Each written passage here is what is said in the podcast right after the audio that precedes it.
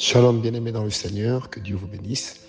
Bienvenue dans, ce, dans cette bénédiction matinale avec euh, le serviteur de Dieu, l'esclave volontaire de Jésus-Christ, Francis Ngawala. Je vous bénis d'où que vous soyez en train de nous suivre en ce moment. Je bénis le Seigneur pour euh, ce début de week-end qui s'annonce bien, nous le croyons, surtout avec notre prière ce samedi 6 mai à Paris. Que Dieu vous bénisse, bien-aimés, encore une fois j'aimerais vous proposer un texte dans la parole de Dieu. Dans Genèse 14, verset 17 à 20, la Bible dit Après qu'Abraham fut revenu vainqueur de Kédor, la Homère, et des rois qui étaient avec lui, le roi de Sodome sortit à sa rencontre dans la vallée de Chavé, qui est la vallée du roi. Mais Chisedek, roi de Salem, fit apporter du pain et du vin. Il était sacrificateur du Dieu très haut. Il bénit Abraham et dit, Béni soit Abraham par le Dieu très haut, maître du ciel et de la terre. Béni soit le Dieu très haut, qui a livré tes ennemis entre tes mains. Et Abraham lui donna la dîme de tout. Amen.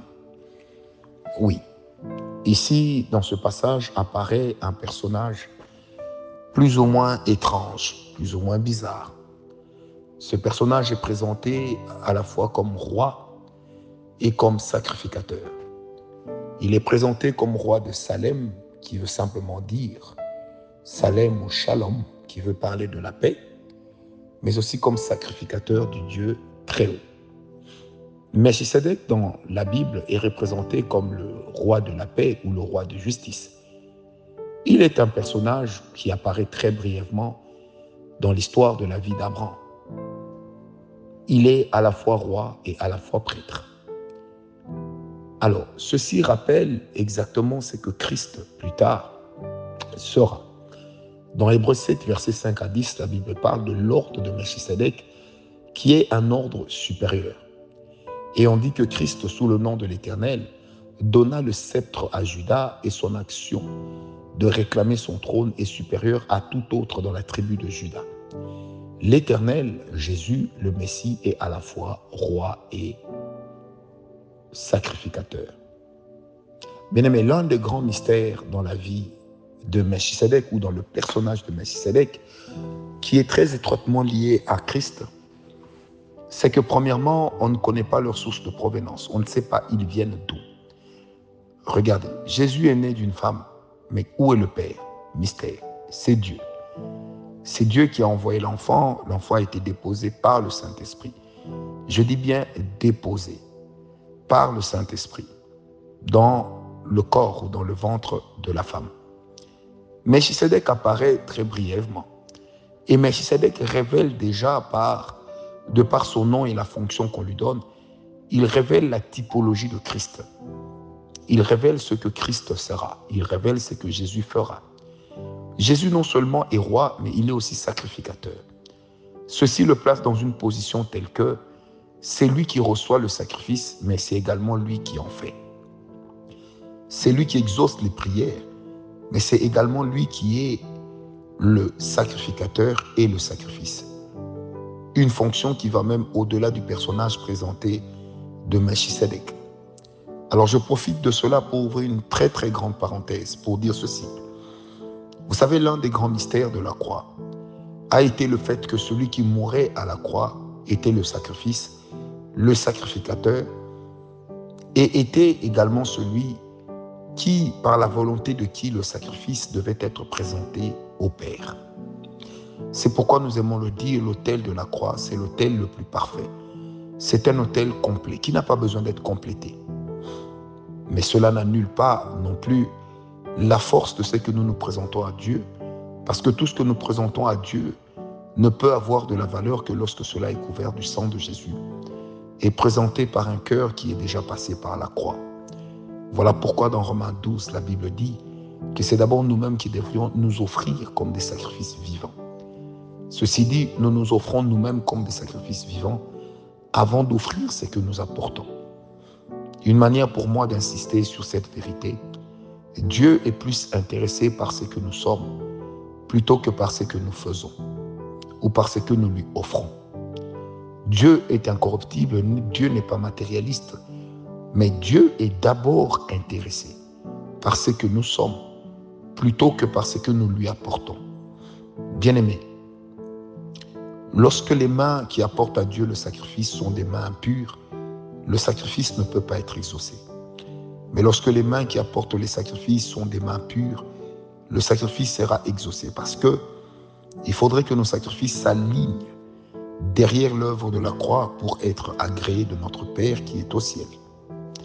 Il faudrait que nos sacrifices soient remplis ou soient pleins de sanctification pour que Dieu puisse l'agréer. Bien aimé, il est important que nous le sachions. Le langage des hôtels est un langage divin, est un langage biblique. C'est un langage que nous avons trouvé dans la parole de Dieu. Et lorsque nous disons élevons des hôtels, Abraham l'a fait, Jésus en a été lui-même un, et nous, nous continuons à le faire à l'instar d'Abraham. Vous savez, il est important de ne jamais oublier que quand Christ marchait dans les rives de Jérusalem, il marchait comme celui qui représentait le seul sacrifice capable d'expier, de laver les péchés de tous les humains. Alors revenons un peu à notre lecture et fermons la parenthèse. Melchisedec rencontre, rencontre Abraham ou Abraham rencontre Melchisedec. Melchisedec lui sert deux choses. Il lui fait apporter le pain et le vin. Le pain qui sera plus tard l'image du corps. Le vin qui est l'image du sang. Le pain est également l'image de la vie. Et le vin est l'image de la prospérité. Le pain est l'image de l'abondance. Bizarrement, le vin est l'image de la prospérité.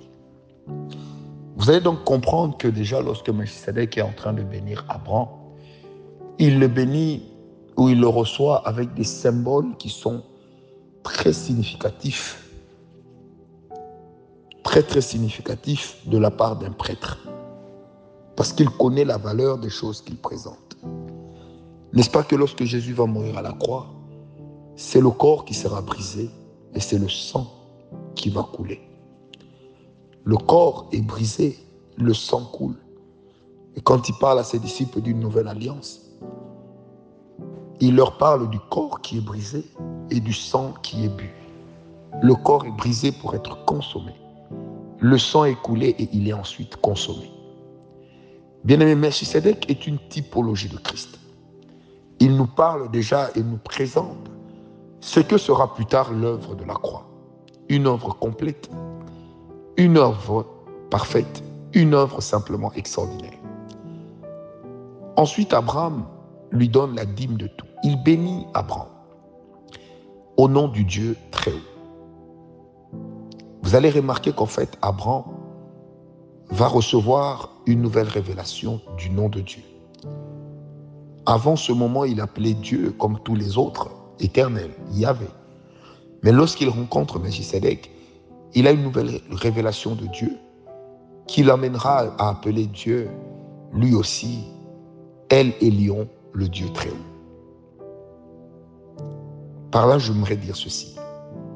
Lorsque nous entrons dans une nouvelle révélation de Dieu, ou dans une nouvelle révélation avec Dieu, le type d'alliance que nous entretenons avec le Seigneur change. Mais entre la nouvelle révélation et l'alliance que nous contractons, si cette révélation nous amène dans une nouvelle compréhension, il faut qu'il y ait une alliance. Et entre la nouvelle révélation et l'alliance, l'autel, le sacrifice ou l'offrande se pose au milieu. Parce que tes autels ont la capacité de faire intervenir Dieu dans tes problèmes, de faire intervenir Dieu dans tes projets, de faire intervenir Dieu dans tes soucis, de faire intervenir Dieu derrière tes demandes. Nous demandons au nom de Jésus. Nous sommes exaucés par le nom de Jésus. Mais lorsque nos sacrifices sont présentés à Dieu, nos offrandes, dans un esprit d'action de grâce, nous précédons la réponse. Voilà pourquoi j'ai toujours dit que nos hôtels, nos sacrifices, ne sont pas un langage de corruption, mais c'est plutôt un langage de foi. C'est celui qui a la foi qui pose l'acte en disant, tu n'as pas encore fait, mais comme je sais que tu feras, je dis que spirituellement tu as déjà fait et je scelle ce qui est en train d'arriver. C'est pourquoi, bien aimé, même lorsque Abraham se lève pour aller en guerre contre Kedor et lui qui n'était qu'un simple berger, mais c'était un éleveur d'hôtel, ça veut dire il savait mettre le monde spirituel de son côté. Il savait mettre les mondes spirituels de son côté. Parce que nos hôtels, nos sacrifices, programment nos efforts. Nos hôtels et nos sacrifices programment nos victoires. Nos hôtels et nos sacrifices programment ce qui va nous arriver de meilleur. Amen, amen. Parce que simplement, c'est le langage de la foi et nous agissons par la foi et avec la foi. N'est-il pas écrit dans la parole de Dieu que mon juste vivra par la foi? Il y a la foi que nous avons au Fils de l'homme, mais il y a aussi les actes de foi que nous posons pour dire que nous croyons en la capacité du Fils de l'homme d'intervenir dans notre situation. Et les actes de foi sont des choses qui nous introduisent à vivre des miracles à vivre une autre dimension de grâce. Parce que c'est un risque que nous courons que de dire à Dieu, je sais que tu feras. Je pose mon acte parce que je sais que tu feras. Et comme le spirituel est grand, je sais que tu as déjà fait. Voilà pourquoi je pose mon acte. Je manifeste ainsi une assurance des choses sur la chose sur laquelle je crois. Je sens la grâce. Est-ce que quelqu'un est toujours avec nous? C'est comme ça que Abraham va lui payer la dîme de tout. Une autre version dit, Abraham va lui sacrifier le un dixième de tout ce qu'il avait. Ainsi va s'inscrire officiellement la loi des dîmes. Mais remarquez déjà, bien aimé, que la dîme qui fait partie de la loi des prémices avait déjà été appliquée lorsque Abel a offert à Dieu, il a offert les prémices. Les prémices. Or, la dîme est aussi quelque part incluse dans la loi des prémices. Je m'explique. Dans les prémices, je donne à Dieu la première récolte. Dans la dîme, je donne à Dieu le premier un dixième de la première récolte. Ça veut dire, si j'ai 1000 dollars, quand je paye la dîme, je ne donne pas 100 dollars, mais je donne le premier 100 dollars. Si dans mes 1000 dollars, j'enlève 1 dollar, je l'utilise et qu'après je viendrai offrir, je venais offrir à Dieu 100 dollars en en appelant ça dîme, ce n'est plus une dîme, ça devient une offrande. Parce que la dîme porte le caractère d'une prémisse. Ça veut dire, dans mes mille, ma première dépense, c'est pour Dieu. Mon premier acte, c'est d'offrir au Seigneur. C'est pourquoi la dîme, c'est le premier, un dixième. Ce n'est pas seulement un dixième, c'est le premier, un dixième. Premier, comme la prémisse de ce que je gagne, et le 10%. Et je donne cela à Dieu.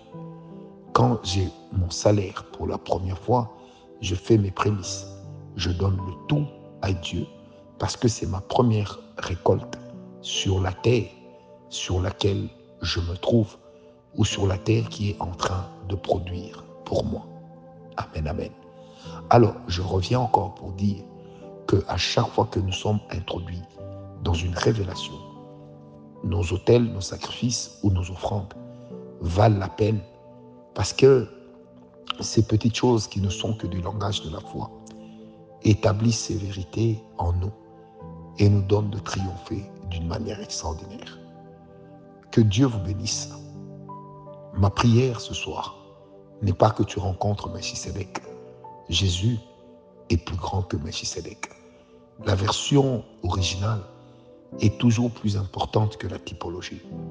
Aujourd'hui, tu as Christ. Aujourd'hui, Jésus te rencontre. Aujourd'hui, Jésus te parle. Que le Dieu très haut te bénisse. Le Dieu très haut, le Dieu des hauteurs, c'est celui qui répondra à tes besoins, qui peut se lever au-dessus de tous tes problèmes. le Dieu qui ne sera jamais submergé par tes challenges. Que Dieu vous bénisse, bien-aimés. Que la grâce de Dieu soit avec vous. Amen. Amen. Amen.